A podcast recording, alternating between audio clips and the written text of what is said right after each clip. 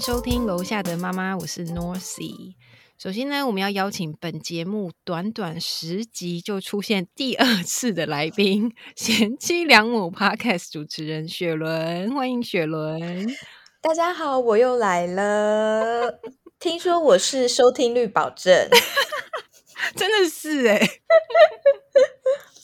那那这样听起来好像你的听众也是比较喜欢没营养的哎，怎么办？你这个知识型节目 要垮了。没有，偶尔来点没营养的也不错啦。我我觉得没有没营养啊，我邀请你都是很有很有深度的题目。那你就是负责有深度的啊！不要再踩下去，不要再踩下去。好好。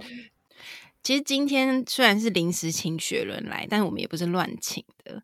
雪伦呢，他有一些个人的经验，非常符合我们今天要讨论的内容。我们等下再请他跟大家分享。所以，我们今天要讨论什么呢？我们今天要讨论的是一个我观察了非常久的现象，也就是大人会很习惯性的嘲笑或者是戏弄小孩，然后觉得小孩的反应很好笑、很可爱。比如说，小孩有时候会。不想分自己的零食给大人嘛？大人说：“哦，你给我吃一个嘛，不要不要。”然后大人会那种故意拿起来，然后还故意拿去吃掉就算了，还会说：“哎呦，这样就要哭了哦，哦，好小气哦。”你应该觉得你有画面吧？有啊，现在台湾还是很多啊。对呀，对，没错。然后我就想说，哇，这真的是一种习惯呢，充斥在大家的生活中哎。所以呢，我就觉得说这件事很值得拿出来跟大家讨论。那在跟雪伦讨论之前，我们要先来谈一个大家都应该有听过的议题，就是语言暴力。你应该多少有耳闻，对不对？有。对这个议题呢，其实它在近代已经算是蛮广泛的被提起来。毕竟就是情绪教育现在是大家非常重视。那我们来问一下雪伦。讲到语言暴力，你会想到什么？语言暴力就是 我会想到什么？被考倒了，被考倒了啊！直接脑袋立刻想到会想到什么？就是想到一些羞辱或是嘲讽啊，嗯，或是大吼大叫之类的，大吼大叫，或是有点像是情绪操操控吗？那种感觉，对，对对对，没错。其实这基本上呢。语言暴力就是这几种，就是利用攻击性的语言去让对方感到很难受。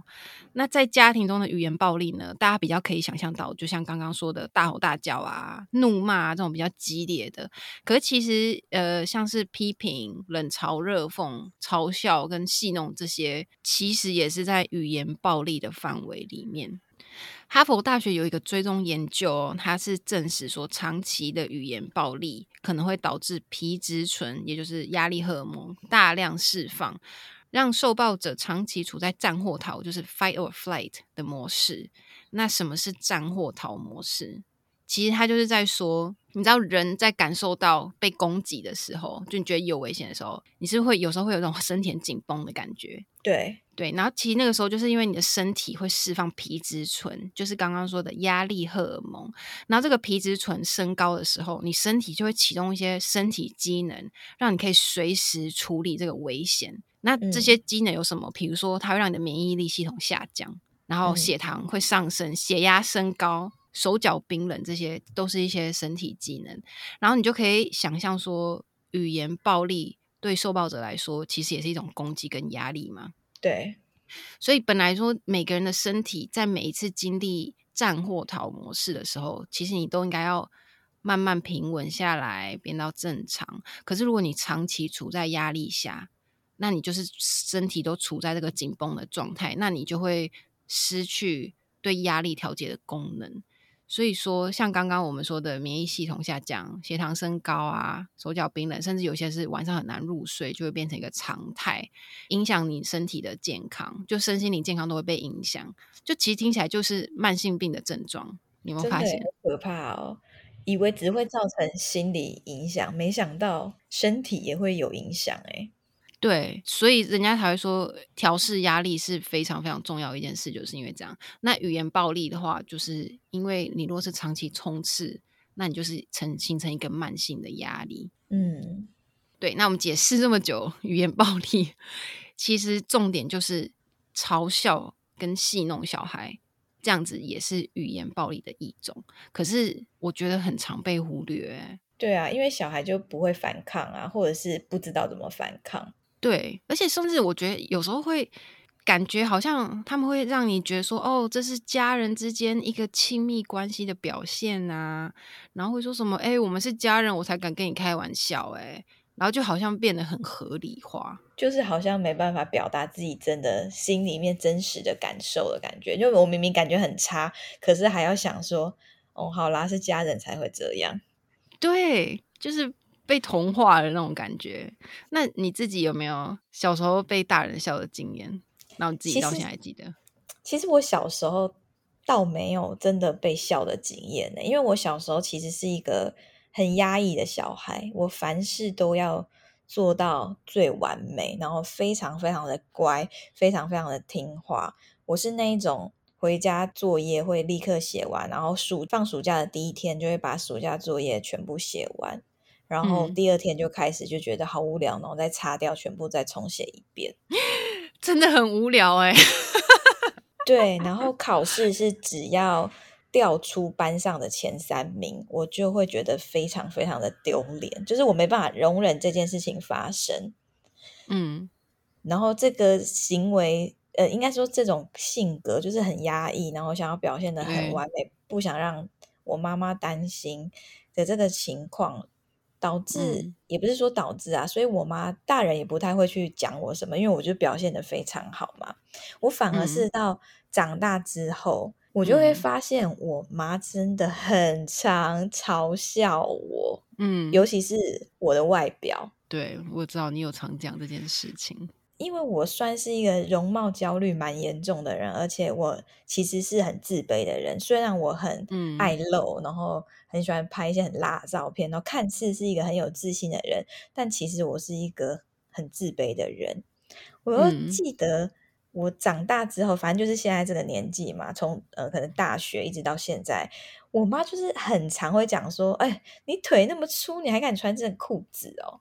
我真的觉得这个要骂遍天下人呢，大家赶快把 IG 打开去看一下雪人的腿，我们都不要活啦。有一次到最近哦，最近我三月的时候去日本，然后那时候我妈也有一起去，然后同行友人呢，还有跟 Northy 的共同友人一个妈吉，我们一起出去玩。然后在机场的时候，我妈就说。哎，你腿很粗哎，你旁边那个哇，你大腿那个肉都跑出来了。然后我们的那个友人就说：“啊，你说他，你说雪伦腿粗，那其他女生真的都可以去死了耶！” 就是他也很惊讶，说我妈怎么会这样子讲我？嗯，然后你知道我在意到我妈讲完这句话，我说：“哦，哪有你？你就是你都让我很自卑。”这样，我就这样直接这样跟他讲。然后讲完之后，你好像这件事情过了，但其实根本就没有过。在排那个入关还是怎样的时候，我就问我老公说：“哎，我腿真的很粗吗？”他说：“你怎么还在想这件事情？”我说：“没有，我就想说是不是我穿这件裤子真的看起来腿很粗。”好，到日本我还在想，到日本我老公帮我拍照的时候，我说：“我觉得我穿这件裤子腿很细啊，我妈为什么要说我腿粗？” 好，已经回到台湾，我在整理照片了。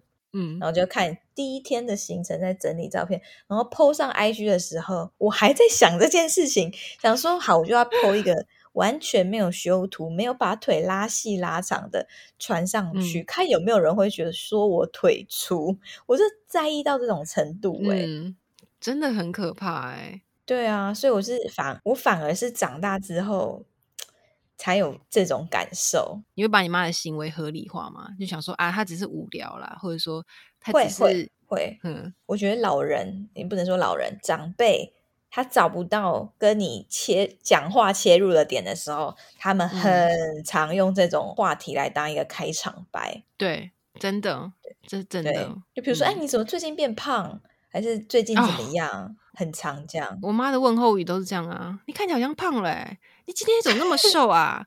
我想说，你就不你你，我觉得这讲问一下假爸爸都好有 好很多。因为这是是他们的开场白，因为他真的不知道要怎么开始跟你讲话。嗯，对啊，这个其实也可以算是一个思考点。可是，就我觉得这个也很符合我刚刚想说的，就是我们都可以把这件事情帮他们合理化。对，就对，这真的很合理。可是，合理代表这是对的吗？你懂吗？懂。像以前呢，我一直到大学都不是都还算是婴儿肥吗？我就脸好像出社会后才开始比较。对，学人的比较，学人的不能比哦。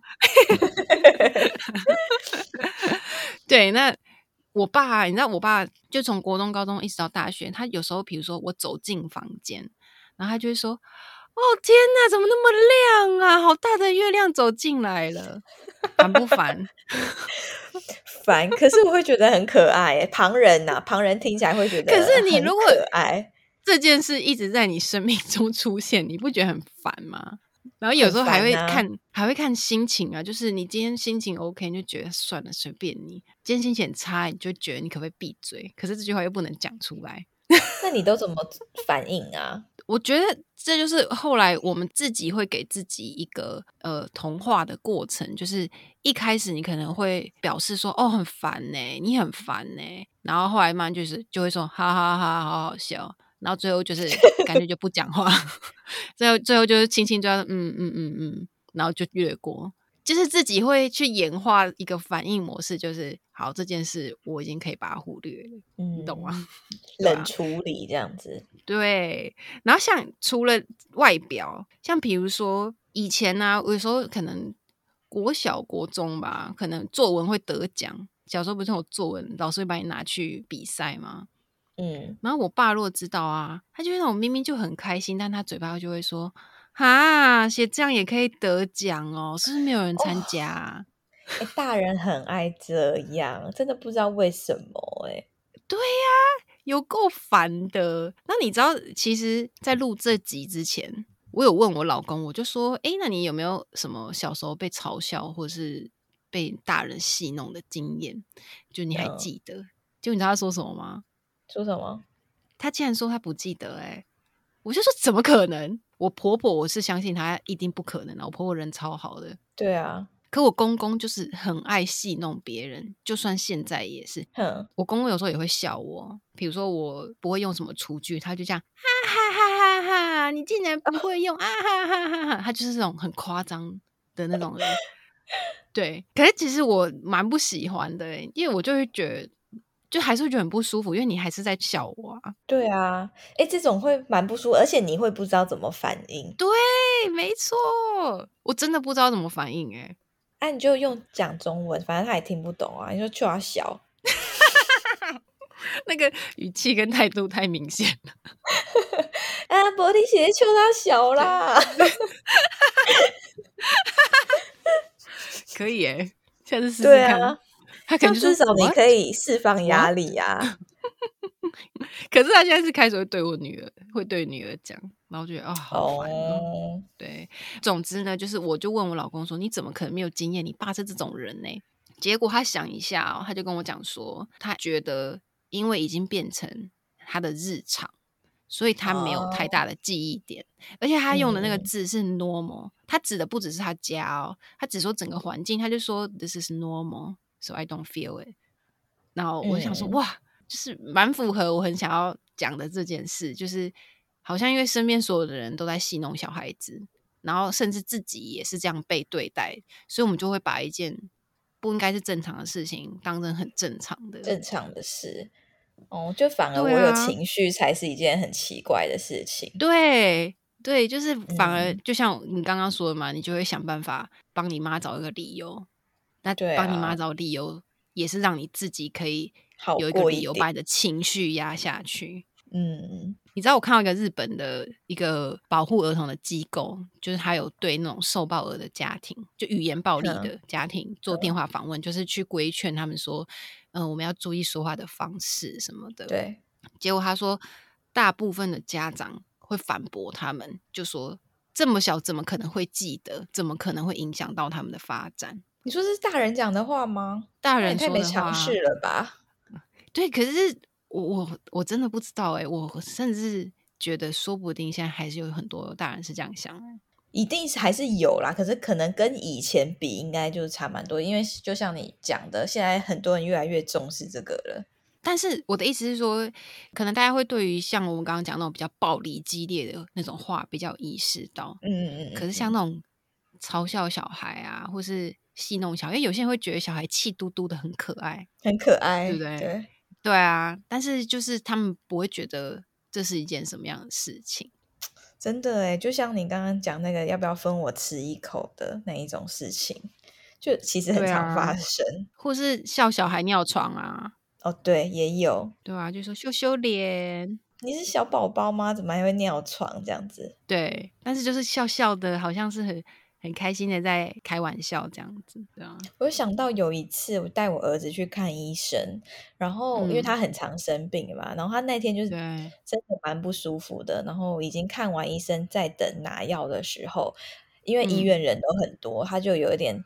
累了，他就他就想要我抱他，然后就抱着他在等领药，然后后面就有一个阿公就看到，他说：“哎呦，那么大了还要妈妈抱哦。” 对，没错，非常好的例子。然后他就在我后面一直讲啊，然后我就我就抱着我儿子，然后我就在耳边跟他讲说：“他在乱讲话，你不要理他。”他就也没事，就是要这样子跟他讲，因为你自己觉得你自己可以做到，或者是尽量做到，但是你要很难防防范别人呢。真的，对，所以我觉得这好像就像你说，你要好好跟小孩沟通，或者是变成在小孩自己可以过滤之前，你要当他的防护网之类的。对对，尤其长辈真的是防不胜防，真的。就可能要多去问一下小孩，然后你你这样听到他这样讲，你你心里觉得怎么样？或是你觉得他这样子讲对吗？你有没有想跟他讲的话之类的？我觉得小孩越大，就要越去帮他们梳理他的情绪，这样子。真的哎，就像就是有时候会觉得我儿子那个脾气一来，或者那个情绪一来，你会觉得很烦。可是有某部分也是觉得开心，开心的点是因为哦。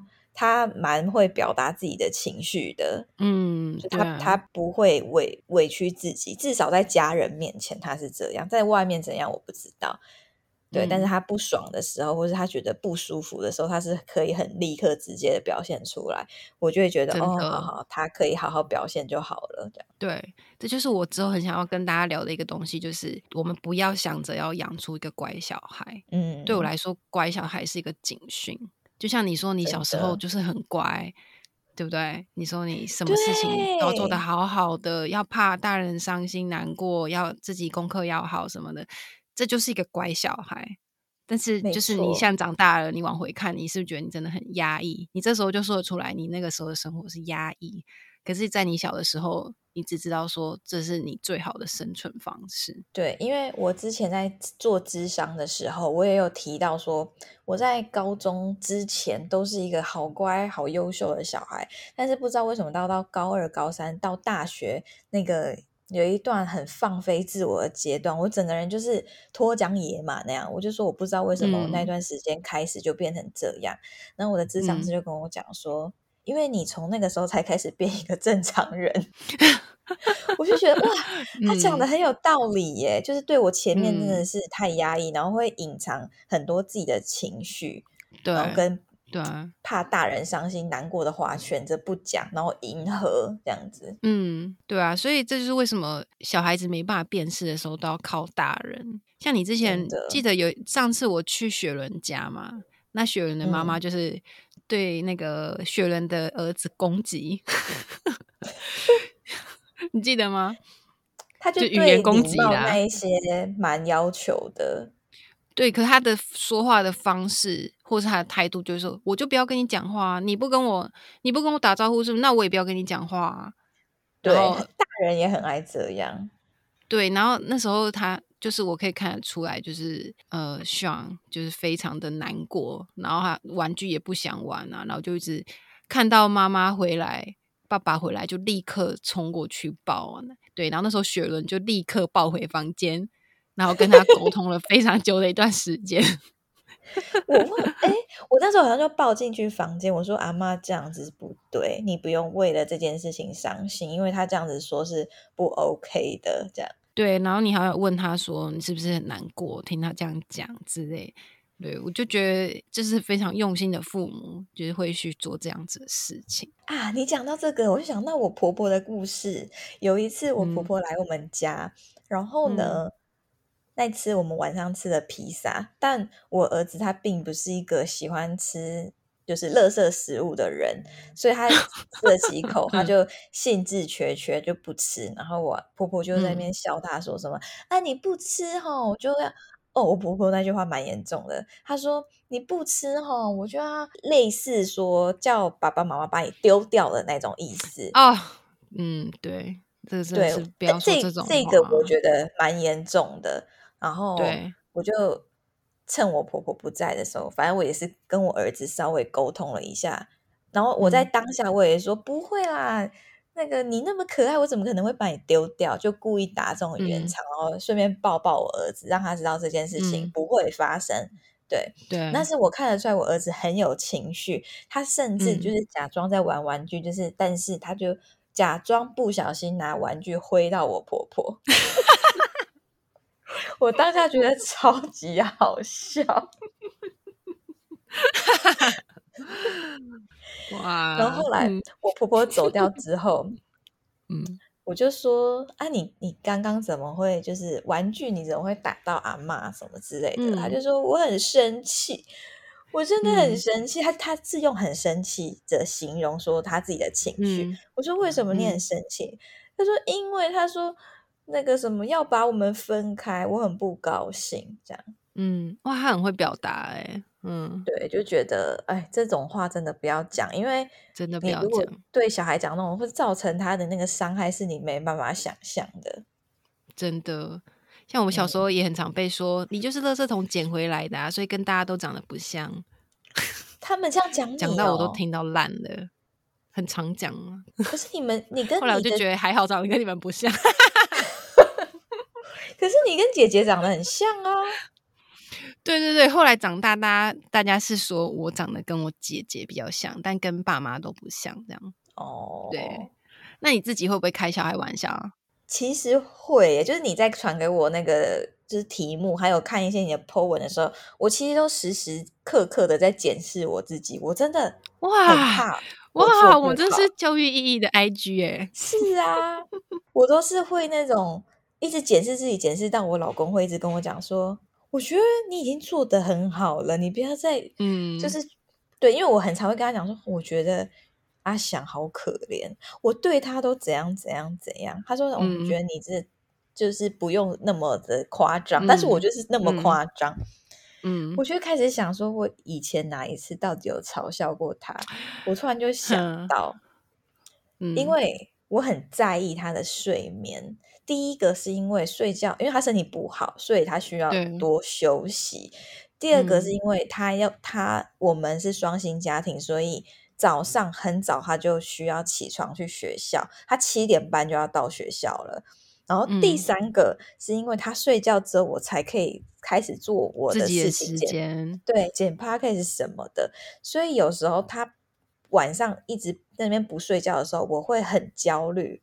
然后很焦虑的时候就会有情绪，然后有情绪的时候就会比较口不择言。可是你讲出来又好后悔。有一次我就讲说：“你这样子不睡觉，你长不高，你跟我一样矮。”我告诉你。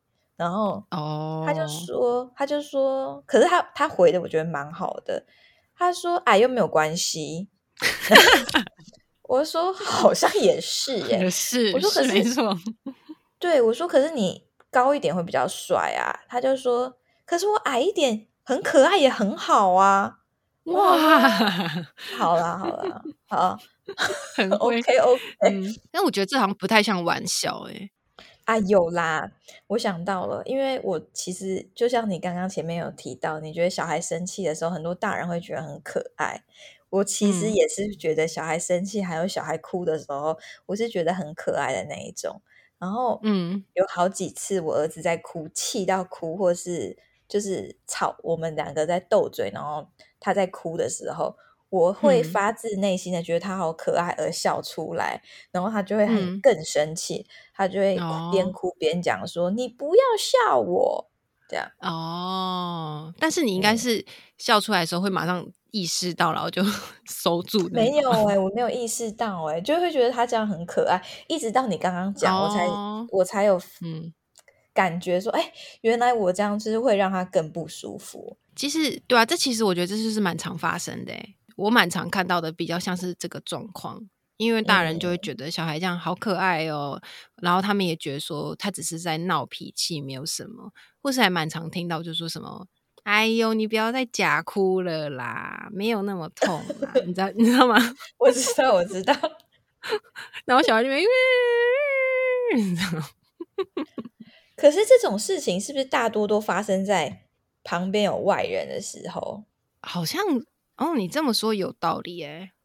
因为如果是你自己跟小孩的相处，你会比较，比如说，好，假设说跌倒好了，你就会赶快把他抱起来之类的秀秀他。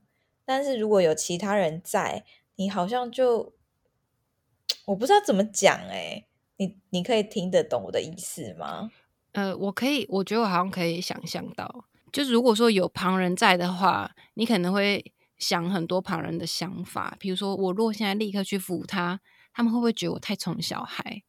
对对对或者对对，是这种感觉。对对对，哦，我我我觉得我可以理解，我是一直都有意识到这件事情，所以我会就是不会去做这件事，但是我我觉得这是我当下也会想到想到的，就说诶，他们会不会觉得这样？但是最后就会回到自己说，这是我的小孩，我想要的教育方式，所以要把别嗯人的意见摒除开来，不然的话，有时候长辈会出一些意见啊，然后你就会觉得不敢把自己的想法说出来。那演变成就像这样子，就如果连长辈都说你在他在假哭了，你还跑去抱他，你就觉得啊，完了，等下长辈又要说话了。嗯，所以身为一个妈妈或是家长，真的要像 Norris 一样，要我觉得要勇敢一点呢。我说实话，就雪伦应该也知道，我本人不是这样子的人，对啊，就是我是个蛮孬的人。就是也算是蛮介意别人的看法的人。，对，但我觉得这就是很需要很多的心理建设，所以才会希望说我们的 IG 可以帮大家做心理建设，然后建造一个同温层，你知道吗？因为我觉得就是要有一个同温层，告诉你说这件事是对的。那你在你真的发生的时候，你才不会被别人的意见左右。这样，对，可是，可是，我觉得像你刚刚讲，我其实在写东西的时候，我就想到说，会不会我们的 IG 看起来有点太极端，然后让我觉得还好哎。反而让爸爸妈妈压力很大。就像你说，你会一直检视自己。我其实之前有想过这个问题，我想说，我其实不希望大家变成是好像是一个压力。我觉得应该是你看到之后说，好，那我从现在开始我去注意这些事情就好了。我觉得不会到压力，就是你是会一直提醒自己这件事情，但我不觉得是压力，压力是处，我觉得有压力是在你不想做的事情上面，但是这种比较偏向你刚刚讲的，就是会从现在开始我要更注意，嗯，而且前对。几天呢、我就看你有 PO 说，我觉得应该是跟这个主题有关吧。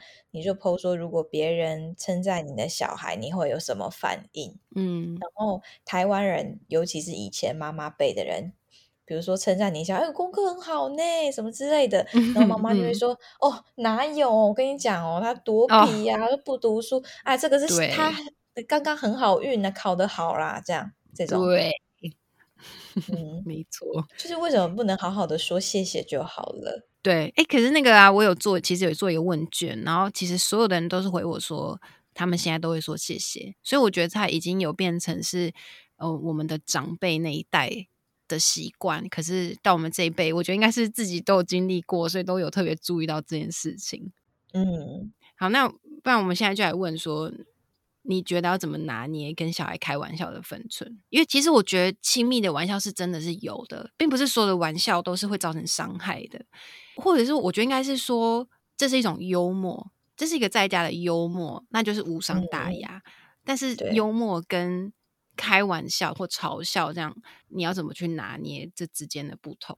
因为如果讲拿捏的话，真的很难拿捏。我就跟你请教一下，要怎么拿捏你的其话？实我有整理嗯四个，我觉得大人可以怎么做，我可以这边跟大家分享。那这四个呢，我们也会整理到我们的 IG，、所以你听过之后，如果想要再重复的去看的话，可以去看我们的贴文。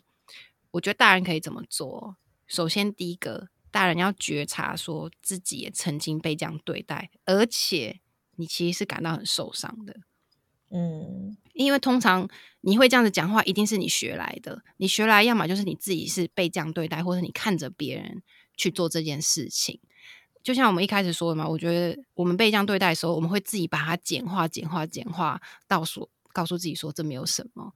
可是如你如果意识到说，其实这不是没有什么的时候，你去正视这件事情，那你就不会再把这件事情去对你的孩子做，因为你会知道这不是一件没有什么的事情。嗯那第二个话，我会建议大家，你不要用自己的经验去假设小孩子的感受，这个是你要去尊重每个人都是独立的个体。比如说，大人很喜欢说：“哎呦，你轻轻撞一下而已，哪有痛？你不要哭成这样好不好？” 你知道，这其实也是一个先入为主的的想法、啊，就是每个人对痛的感受是不一样的嘛。就是对我你可能觉得对啊，就你撞一下，对啊，这对我来说不痛，可是小孩细皮嫩肉，说不定他真的很痛啊。就是因为我就是很怕痛的人。对啊，就是其实你就算对大人，就像现在雪人撞到好了，我也不会跟他讲说，哎呦，那样那么痛，对不对？你怎么可能会对大人说这样子的话？我我反而是因为我很怕痛嘛，所以只要我小孩嗯一有怎样受伤，我就想说，呃，一定很痛。痛可是他反嗯，他反而就觉得没有很痛。对，这这个也是嗯反面的，但是也是一样的意思，对不对？没错，没错，而且你想一想，就算他真的不痛好了，他可能哭是因为被吓到。对，他一定是需要人家去安慰他，不是去笑他说轻轻撞一下还在痛，就是还会哭这样子嗯，但是也不要对说什么地板坏坏那一种。哦。拜托，这是推卸责任，请不要做这种事。对，然后第三个呢，就是要用尊重成人的方式，对等的方式去尊重小孩，因为很多、像刚刚说，很多玩笑你不会对大人说。就是比如说，嗯你怎么可能看着一个大人说：“哇，你脸好大，好像月亮啊！”要被报警抓去关了吧？会被打哎、可是如果你不会这样子取笑成人，那你就不要这样子取笑小孩子。我觉得这就是一个拿捏的分寸。如果你嗯，你觉得这件事情，比如说这件事，我是可以拿来笑学人的，学对伦，是 OK 的，那我们就会想想说，那这件事也许他可以用在我小孩身上，但程度低一点，就是每一次看他的反应，然后去减弱那个就是那个程度，或者干脆就不要讲了吧。就有危险就先不要好了啦。对啊，就是你应该要把小孩当一个成人一样来尊重。这很重要哎、因为你你你一直把他当成，我觉得也不是当成子小孩，你是当成一个好像不会听不懂，因为大人很常会觉得小孩听不懂。对对，嗯，嗯你知道那时候我就一直想说，要怎么样的例子可以让大家理解，然后想到说，OK，你就想象一下，你现在在一家公司工作了十年，嗯，然后呢，有一个新进员工，但是这个新进员工呢，老板却请了一个对这个产业完全不熟、认知度是零的员工进来，他叫你从头开始带他。那他每做错一件事情的时候，你会不会在他面前说你连这个都不会哦？你懂吗？不会，就是嗯我个人不会，但我主管会。顺便抱怨一下主管。没错，没错。但是你你看，你大家对那个主管的感官是什么？大家是不是嗯觉得那个主管就很嗯讨人厌？对，那你自己对主管讲这些话的感觉是什么？嗯，真的哎，你这你这个比喻蛮好的。对，就是你如果把它放成一个成人的角度去看的话，他们为什么不会感到很难受？那为什么他们要接受这些很难受的感觉？就因为他们是小孩子。嗯，就是大家有在工作的人，你明天就去试验一下，对新进员工说这句话。你会被告上人资哦。对。那最后一个呢，就是我们应该要认真看待孩子的行为跟他背后的意义。比如说，我们很常听到大人说：“哦，好了啦，你不要再假哭了。”就是小孩真的会假哭啊，这是事实，没有错。可是你就算是假哭，你也要去看到说他有需求存在。比如说他假哭是因为他很想要有人抱他，或是他做错了什么事情，他不想被骂。那我们不是应该去笑他说你为什么要假哭？你应该就是想说哦，到底为什么他要做假哭这件事情？然后我们再就是想着要怎么样去跟他沟通，或者是去做他的，就是去满足他的需求之类的。我觉得以上四点是我觉得如何让我们拿捏跟小孩开玩笑的分寸。笔记本赶快拿出来抄，嗯，或是直接去 follow 我们的 IG。按收藏，然后分享给你的朋友，转贴在线动上面。这样我是不是有很积极在推广啊？不用做 reels 也可以，但收听率要先增加。不会啊，有我在，我可以帮你好好的增加。好，谢谢，谢谢雪伦。因为你这个真的要时时刻刻的记在脑袋里耶。对啊，因为这而且这件事就像我一直想要强调的这一集的重点，就是它已经变成了日常，它不应该是一个日常，就是不正常却变成了正常。对，我觉得大家应该要有这个意识，这个我觉得也是很重要、很重要的。情绪学习的一部分，就是那你我们自己不要去制造这个情绪给小孩，这是不对的。而且，其实我觉得我们前面刚刚讲到很多事情，其实以不只是小孩，你也适用在很多关系上面呢。比如说朋友、夫妻、家人，其实都适用。哎，对，因为你知道现在我有发有一个那个 IG，他们就是专门在教成人怎么样去不要说出这样子的话。或是说出正确的话，去同理他人之类的，就是其实这是大人也需要被教育的事情。对啊，你知道像我刚刚说，这是属于语言暴力的范畴嘛？但是呢，你如果看到嘲笑跟戏弄这样子的事情，如果跟那种大吼大叫啊、羞辱比起来，他攻击力很低，很像觉得啊没有什么。可其实这对小孩来说，很容易觉得他没有被接纳。对啊，就是他的情绪、他的行为都没有被接纳。那其他可能还会有，当然就是如果你嘲笑的外表或什么的，他很容易产生自卑啊、自我否定的感觉，或是相反呢，也有可能他们会出现很激烈甚至暴力的反抗行为。比如说，我觉得可能会出现在青少年，比如说你笑他的时候，他就会突然对你大吼说：“你闭嘴啦！”那这时候大人可能就会恼羞，更火大。对啊，我开玩笑哎，你发什么疯？对不对？就是其实都是累积下来的，你知道吗？怎么感觉听起来像有发生在你们家过哦？常常，很长。我们家好多故事哎，我就是一个叛逆的小孩，我就是代表我们家的人去反抗大人，所以我就最坏的那个。我就是从小最难搞的那个。总而言之呢，语言暴力呢，其他的受害者通常都有一个无法逃离的特性，这适用在。成人跟小孩，因为你像成人，不是也有那种常常被辱骂，可是每次你的伴侣辱骂完之后，还会跟你道歉，你又觉得好像又可以了，对不对？就是无法逃离的特性。哎，其实就是我哎，因为我我知道，我现在老公对我很好嘛，但以前我的对你要澄清，对，以前有一个男朋友，我真的是不知道为什么会跟他在一起，他是会骂人骂的很难听，他会骂我。垃圾啊，然后破吧这种很难听的话，但是我都觉得好像也没什么，就是自己说服自己说，嗯，就没什么这样。你要想一想哦，雪伦是一个成年人，对于小孩来说，照顾者就是他唯一的生存依靠对象，所以他们是完全没有逃离的可能，他们只能在这样的环境下，他逼自己去适应、去学习。就像我们说的，会告诉自己说。这个没有什么，他只是在开玩笑，他没有恶意。未来当他们成为父母之后，他们也会同样觉得哦，这没有什么，我也经历过，我开开玩笑而已。所以这就会变成一个循环。对，那我们今天就是要来破除这个循环，希望 大家可以有一点反思。因为我相信你如果有在听这个 podcast，你一定是一个很爱小孩、很希望可以做出对小孩好的教养行为的父母。对，可是你看，就是戏弄小孩，可能你只是觉得很好玩、很可爱，但是有这么多的影响。所以呢，我们要在这里请大家放下一个身为大人的优越感，你要设身处地去想一想，你自己喜欢被嘲笑吗？你自己喜欢被戏弄吗？嗯，我相信我们应该都是比较喜欢被同理跟被倾听的。没错。好，今天谢谢雪伦来跟我们分享，谢谢大家的收听。这一集的内容呢，我们会截录重点到我们的 IG 楼下的妈妈。